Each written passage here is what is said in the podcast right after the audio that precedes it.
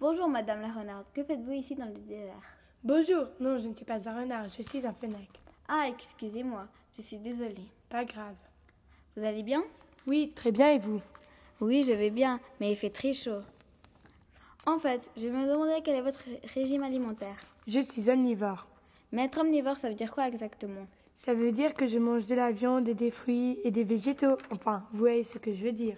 Oui, oui, je comprends, il y a des animaux qui sont carnivores et d'autres herbivores et d'autres omnivores. Vous, vous êtes omnivore. C'est bon, j'ai tout compris.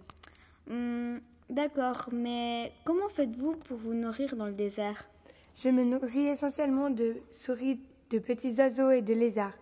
Il y a aussi des poissons de sable qu'on appelle aussi Cincus Cincus ou d'insectes et je complète ce régime avec des fruits.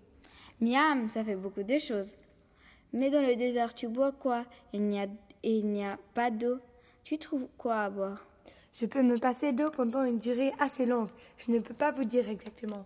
D'accord, mais vous les fennecs, quand vous avez vraiment besoin de boire, vous faites comment Il existe des insectes. hmm, Je me souviens pas de leur nom. Oh là là, ces temps j'oublie beaucoup de choses.